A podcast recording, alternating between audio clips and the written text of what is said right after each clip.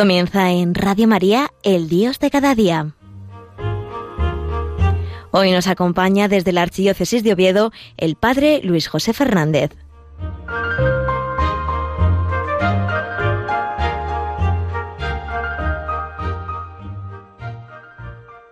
Muy queridos amigos de Radio María, feliz Pascua de Resurrección, muy feliz Pascua de Resurrección. Jesucristo ha resucitado, en verdad ha resucitado y nosotros nos llenamos de alegría porque sabemos que nuestro Dios está vivo. Nosotros no seguimos a una persona que ha vivido aquí, ¿no? Como tantas a lo largo de la historia, una persona que ha hecho el bien, como tantos a lo largo de la historia, una persona que ha dado un estilo de vida al mundo, como tantos a lo largo de la historia, tantos pues filósofos, tanta gente buena, no tantos santos también, que nos han ayudado en nuestra vida y nos siguen ayudando desde el cielo, sino que nosotros seguimos a una persona que está viva, una persona que está viva, que tiene corazón y que nos ama, y que ese corazón suyo que ha dejado de latir en aquel Viernes Santo, ha vuelto a latir en el alba del domingo de Pascua y con un latido de eternidad, con un latido de para siempre. Por eso estamos muy contentos, por eso estamos muy alegres y queremos decirle gracias Jesucristo, gracias por haber muerto por nosotros, gracias por haber entregado tu vida por nosotros en la cruz y gracias por estar vivo entre nosotros. Como sabemos Jesús está verdaderamente en el cielo, con su cuerpo, su sangre, su alma y su divinidad, y también en cada uno de los sagrarios de la tierra. Dios está aquí, como cantamos en ese himno tan precioso Cantemos al amor de los amores. Y es verdad, es Cristo resucitado el que está ahí. Es Cristo de corazón viviente, que nos ama, quien está en el sagrario. Por eso nosotros tenemos que no cansarnos de ir a visitarlo y siempre que tengamos un ratillo, un hueco, pues ir a ver al Señor, ir a ver a nuestro amor, al amor de los amores, que tanto nos ama. Muy feliz Pascua de Resurrección, de verdad, queridos amigos y oyentes de Radio María. Y hoy, como cada segundo jueves de mes hacemos este programa desde este rinconcito de Asturias llamado Pola de la Viana, el que os habla un servidor Luis José, pues está muy contento, ¿no? De poder celebrar con vosotros la Pascua, de poder hablaros en este primer jueves de la octava de Pascua, que esta semana nosotros lo celebramos como si fuese un domingo, un domingo tan grande, tan grande, tan grande, que es que no cabe en 24 horas sino que tiene que durar una semana entera. Y por eso nosotros a lo largo de toda esta semana es como si fuese el domingo de Pascua. Lo hacemos todo igual. La liturgia es una liturgia solemne, como tiene que ser la liturgia de Pascua, una liturgia muy bella y muy alegre, porque sabemos que nuestro Dios está vivo.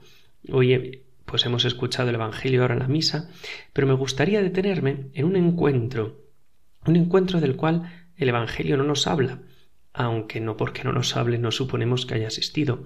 Lógicamente, me gustaría hablaros del encuentro con María, con su madre, con María Inmaculada, cómo Jesucristo se encontraría con su madre después de su resurrección. Ciertamente, los evangelios no nos relatan nada de este hecho, pero es que, claro, en la mentalidad de la época pues este hecho tampoco sería muy significativo para probar la resurrección del Señor. Lo primero porque, claro, ¿qué va a decir la madre del muerto? Que no, que es todo mentira, que es una patraña, que se lo han inventado. Claro, entonces el testimonio de ella no vale. Lo primero, por ser interesado, y lo segundo, como sabemos en la época, pues el testimonio de las mujeres, pues no servía, ¿no? Por eso el testimonio de Cristo resucitado, cuando se aprecia a las mujeres, los discípulos de Maús dicen, es verdad que algunas mujeres de nuestro grupo nos dijeron, pero cosas que no tienen sentido, ¿no? Cosas como de mujeres. Y entonces ellos no los creían, no las creían a las mujeres, porque no eran como testigos válidas para un juicio. Y entonces, pues eh, no nos cuentan el testimonio de María. Y yo creo personalmente que tampoco se nos cuenta porque fue algo para la Virgen tan profundo, tan de ella, tan hondo, tan cercano, tan de María, que ella se lo guardó para ella. Es verdad, ¿no? Yo creo que todos tenemos cosas en nuestra vida que son tan profundas, tan nuestras, que no las contamos, o si las contamos, pues se las contamos a gente pues muy concreta, en momentos muy concretos, eh, con, bueno, pues no sé, ¿no? Un testimonio muy concreto. No andamos por ahí a la venga, a la ligera, contando nuestras intimidades. Pues yo creo que algo así le pasó también a la Virgen, ¿no? No nos habla del acontecimiento del encuentro de Cristo resucitado con ella, Pero sin embargo, no dudamos que haya tenido lugar. Y por ejemplo, en todos nuestros pueblos, en todas nuestras ciudades, el domingo de Pascua o la noche santísima de la Pascua, el sábado santo por la noche, tienen lugar esas procesiones de encuentro. Sí, es verdad, también en Semana Santa, Cristo, pues con la cruz, Cristo crucificado, se encuentra con la dolorosa, con María llorando, pero el sábado santo, el domingo de Pascua, tiene lugar ese encuentro que nos narra el Evangelio, que no nos narra el Evangelio, que es el encuentro de Cristo resucitado con su madre. A mí me parece de cajón que tuvo que existir, porque con todo lo que Jesús quería a su madre, no le iba a dar esa alegría, no le iba a dar ese consuelo, el que tanto se asoció a ella, ¿no? María Inmaculada, que tanto se asoció a su hijo, no le iba a dar su hijo la primera la noticia de que estaba vivo, de que había resucitado, de que su vida no era una vida como la de antes, como la de Lázaro o como la del hijo de la viuda de Naín o como la hija de Jairo. No era ese tipo de resurrección a una vida normal, como a lo mejor pensaron los apóstoles al principio, sino que era una vida diferente, que era la resurrección, que era ya la vida eterna.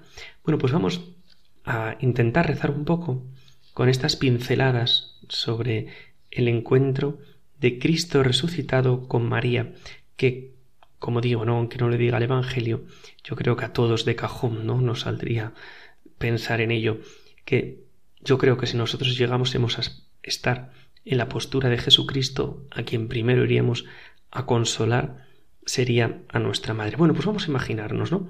Vamos a echarle un poco de imaginación, vamos a imaginarnos a María, pues en el cenáculo, pues a lo mejor en una habitación, ella sola, eh, meditando todo lo que había pasado, en su soledad, pues llorando en medio pues de tanta de tanto sufrimiento, ¿no? Ella que había sufrido con cada golpe que le dieron a su hijo, ella que había sufrido en cada llaga, en cada espina, en cada azote de la flagelación, ella que se había asociado tanto a su hijo, pues había sufrido mucho con él, ¿no? Yo creo que compadecer con Cristo, pues tantas veces que lo hemos hecho nosotros, cuántas veces compadecemos nosotros a la gente que queremos, pues cómo lo haría María, no con su hijo, lo haría sin duda de una manera muy especial.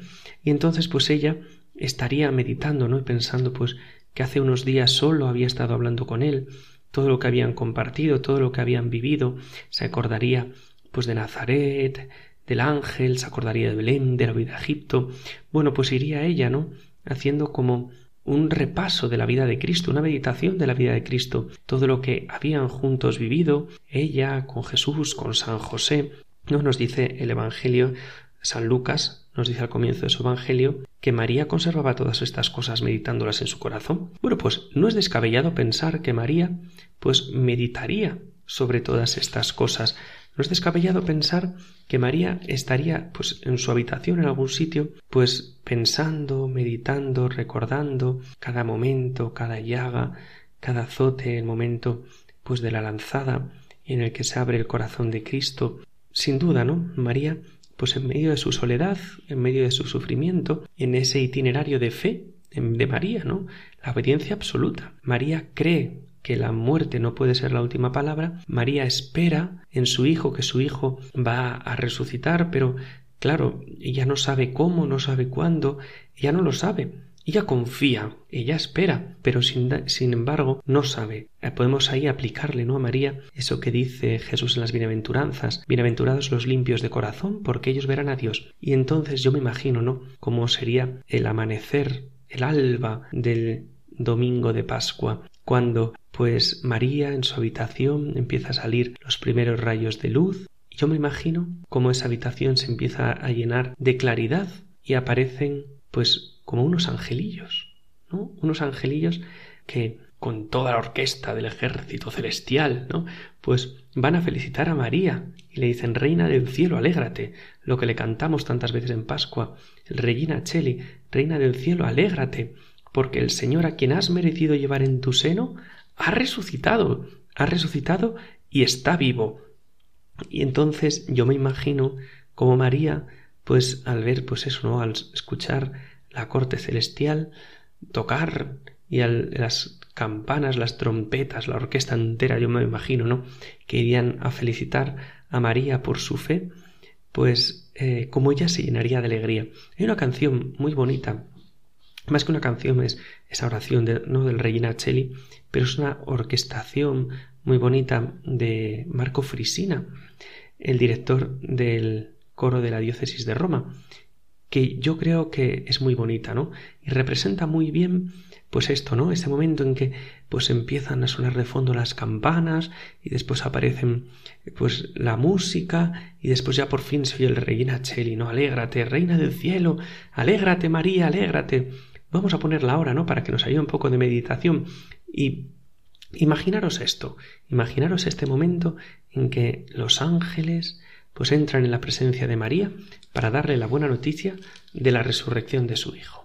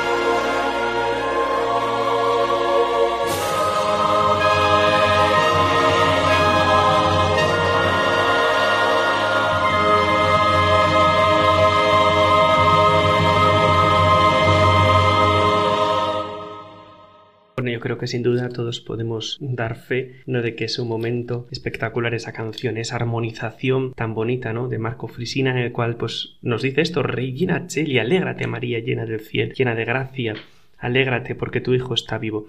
Yo me imagino, ¿no? Como de repente, pues Jesús se hace presente allí y cómo se encuentra, pues María con su hijo, qué abrazo, ¿no? Qué abrazo, sin duda, de, de alegría se habrían dado entre María y Jesús, ya que es la primera, la primera en tener constancia de la resurrección del Señor, y cómo ve en ese abrazo las heridas de Jesús y siente pues en sus espaldas los látigos de la flagelación y las manos marcadas porque son heridas gloriosas son heridas gloriosas. Y cómo pues María pues se le llenan los ojos de lágrimas al ver a su hijo llorar de emoción y cómo Jesús pues también llora de emoción al ver a María y el poder abrazarse otra vez y cómo María pues pensaría todo lo que he sufrido ya se acabó, ya es, ya es un pasado, ya queda atrás. ¿no? También nosotros, pues a veces en tantos sufrimientos que tenemos, pues tenemos que pensar en la resurrección, tenemos que pensar en la vida eterna, tenemos que pensar, pues en que el sufrimiento no tiene la última palabra. Y entonces Jesús le dice muchas gracias, Madre. Gracias, Madre mía, por todo lo que has hecho por mí. Gracias por haber dicho siempre que sí a la voluntad de Dios. Gracias por no abandonarme ni siquiera en los momentos más difíciles de mi vida. Gracias por asociarte totalmente a mi pasión, madre mía, y sin duda María pues le diría, pero hijo mío, yo es lo que tengo que hacer. Yo como madre es lo que tengo que hacer, ¿no? ¿Cuántas madres pues sin duda pues se dan totalmente a sus hijos, se dan totalmente y sin llevar cuenta de lo que hacen, ¿no? Sino con ese amor totalmente desinteresado. Y los dos se funden en ese abrazo, en ese abrazo eterno, ¿no? En ese gran abrazo que sin duda pues les costaría soltarse al uno al otro, ¿no? Querrían estar abrazados por toda la eternidad. Y la Virgen, ¿no? Pues le diría, Hijo, llévame contigo. ¿Qué pinto yo aquí ya en este mundo? ¿Qué pinto yo aquí en la tierra? Le dice Jesús a María, No, madre, tú tienes una función muy importante. Tienes que ser la madre de la Iglesia. Tienes que ser la que anime y aliente a mis discípulos en la fundación, la creación, de la Iglesia, en ella que es, pues eso, ¿no? Madre de la Iglesia, que nace del costado de Cristo abierto en la cruz de Pentecostés, tienes que cuidar a mis hijos, tienes que quedarte aquí para cuidar de tus hijos como me cuidaste aquí a mí en la tierra. Te lo dije en la cruz. He ahí a tu hijo, pues miran cada uno de ellos a Jesús. Y por eso nosotros le damos gracias a la Virgen y le decimos, gracias Madre mía, porque a pesar de mis pecados, porque a pesar de mis dificultades, a pesar de mi fidelidad, tú buscas a Jesús dentro de mí y quieres quererme con el mismo amor con el que, con el que querías a Jesús. Tenemos que escuchar también a Jesús, pues darles encargo a María, cuídalos, cuídalos y mírame y búscame en ellos, siempre sin cansarte. Y entonces ahí María tiene su misión, la misión de cuidar, de guiar y de alentar a la Iglesia, pero no solo a la Iglesia en los primeros tiempos, no en esos primeros años que viviría la Virgen María, en los momentos en que ella estaría después de la resurrección, sino que esa misión que Cristo le dio en la cruz, esa misión, pues que sin duda Jesús le recordó en el momento del encuentro, cuando estaba resucitado, es la misión de María en la Iglesia, que es la misión de acompañar, de guiar, de cuidar, de velar por sus hijos. Y Jesús se va, se va físicamente, pero ya nunca más estará lejos de María, porque se ha quedado para siempre también en este corazón de la Madre. Yo me imagino, ¿no? Pues que en ese momento en el que Jesús se va, es el momento en que vienen las mujeres a decir, a decir que el sepulcro estaba vacío, que habían visto unos ángeles y cómo pues ya tiene lugar todos esos acontecimientos que nosotros sabemos de el encuentro con María la Magdalena, el encuentro con Pedro, que nos dice el Evangelio que se apareció a Simón cuando llegaron de Maús ya se había aparecido a Simón, cómo los soldados van a decir a los sumos sacerdotes que estaba vivo Jesucristo resucitado y ellos pues los sobornaron para que eso ellos no lo contaran. ya tiene lugar todos estos acontecimientos. Pues queridos hermanos, pidamos a María eso, ¿no? Que siga ejerciendo nuestra en nosotros la función de madre y nosotros como fieles, como buenos hijos de María, cuidemos no perderla de nuestra vida. Cuidemos no que en María no se tenga que ir de nuestra vida porque nosotros nos alejamos de ella por el pecado, sino que todo lo contrario, con nuestra vida, con esa vida de amor a Jesucristo, a la Virgen María, pues ella vea fácilmente a Jesucristo en nosotros. Bueno, queridos hermanos, pues muy feliz Pascua de Resurrección. Nos vemos el mes que viene, si Dios quiere. La bendición de Dios Todopoderoso, Padre, Hijo y Espíritu Santo, extienda sobre vosotros y os acompañe siempre. Sagrado Corazón de Jesús, en vos confío, dulce e inmaculado Corazón de María, sed la salvación del alma mía. San José, ruega por nosotros. Hasta el mes que viene, si Dios quiere.